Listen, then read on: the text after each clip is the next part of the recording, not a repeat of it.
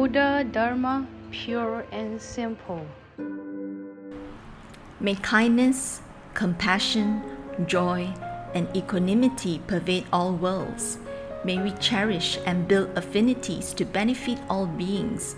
May Chan, Pure Land, and precepts inspire equality and patience. May our humility and gratitude give rise to great vows. Buddha's Light Verse Four line verses are often used by eminent masters as mnemonic devices to elaborate on the teachings from Buddhist sutras. Examples of well known four line verses that are easy to remember and put into daily practice include verse of the shared morality of the seven Buddhas and verse of dedication of merit.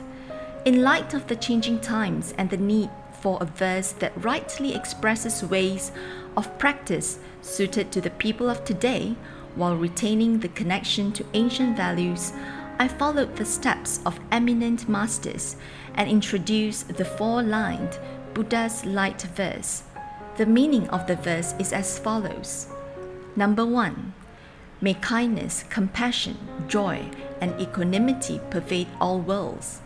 According to the Avatamsaka Sutra, to engage in virtuous cultivation, yet having forgotten about the Bodhi mind, is called unwholesome karma. The infinite teachings of the Buddha Dhamma should be practiced with loving kindness and compassion. Any cultivation practiced without loving kindness and compassion is equivalent to committing unwholesome karma. Avalokitesvara Bodhisattva is an example of great loving kindness and compassion, inspiring people to respect her, recite her name, and pray to her. Moreover, the outcome of Buddhist cultivation should be a joyous mind.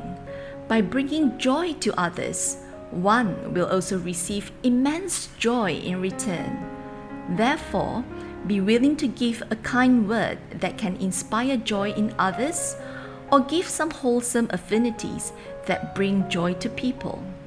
In doing so, one is like the smiling Maitreya Bodhisattva that sits before monastery gates, inspiring joy in each visitor as they enter.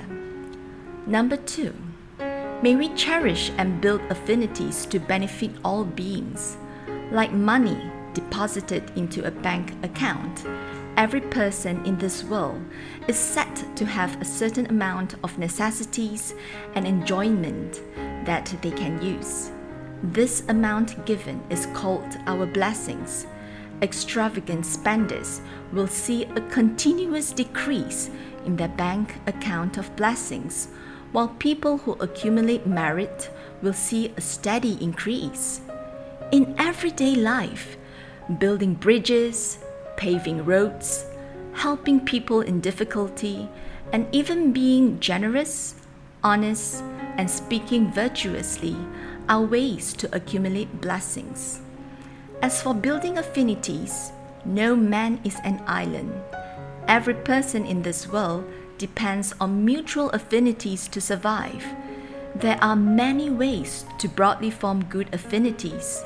For instance, speaking words of encouragement or assurance, sharing of skills and knowledge, and even a simple nod, a smile a greeting, or a heartfelt wish are ways to build affinities with others. Number three, may Chan, Pure Land, and precepts inspire equality and patience. The cultivation of modern practitioners is either meditation or chanting the Buddha's name. Some also do both. The cultivations of Chan and Pure Land share the same goal, as Chan Master Yongming Yanshou in Chan Jing Si Liao Jian, Four Alternatives of Chan and Pure Land said. Those who practice both Chan and Pure Land are like tigers with horns. They become teachers to others in this lifetime and become Buddhas or patriarchs in future lives. By upholding equal emphasis on Chan and Pure Land practices in daily life, one is like a tiger with horns, as both cultivations of meditative concentration and wisdom will increase. Furthermore, one gains inconceivable merit in the present and future lives. Precepts discipline the body and mind. Upholding precepts is the fundamental practice of all Buddhist cultivation. Just as a driver must follow traffic rules and trains must stay on their tracks, safety is ensured. Similarly, one who upholds precepts will maintain a pure body and mind, as well as avoiding committing mistakes. Equality is frequently mentioned by the Buddha, such as equality between genders, phenomena and principle, all sentient beings, and Buddhas. We should learn to face right or wrong, good or bad situations in life with a mind of equality and patience. By benefiting others and realizing self accomplishment in the face of adversity one truly practices the greatest cultivation. Number four, may our humility and gratitude give rise to great vows. The greatest virtues in this world are humility, gratitude, and the power of vows. The four moral standards and eight virtues in Confucianism teach us to keep a sense of shame in our minds those who can feel humility and shame will one day become wise sages, for they understand the need for improvement and will continue to strive harder. Therefore, humility and a sense of shame are two virtues we should possess. Gratitude is the greatest wealth in life. A grateful person is wealthy in spirit while an ungrateful person who takes advantage of others is poor and weak.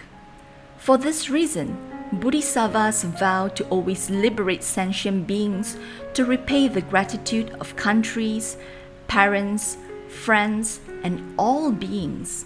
The power of vows is similar to the ability to execute and put plans into action. This is how all Buddhas and Bodhisattvas accomplish their endeavors. How can Buddhas and sages attain Buddhahood without giving rise to aspirations and vows? The Buddha's light verse is in line with the cultivation of the Bodhisattva path as it encompasses the six paramitas and all of the Buddha Dhamma. By believing, accepting, and upholding it, we walk the path of supreme enlightenment through self awakening, gradually perfecting Buddhahood. Please tune in same time next week as we meet on air.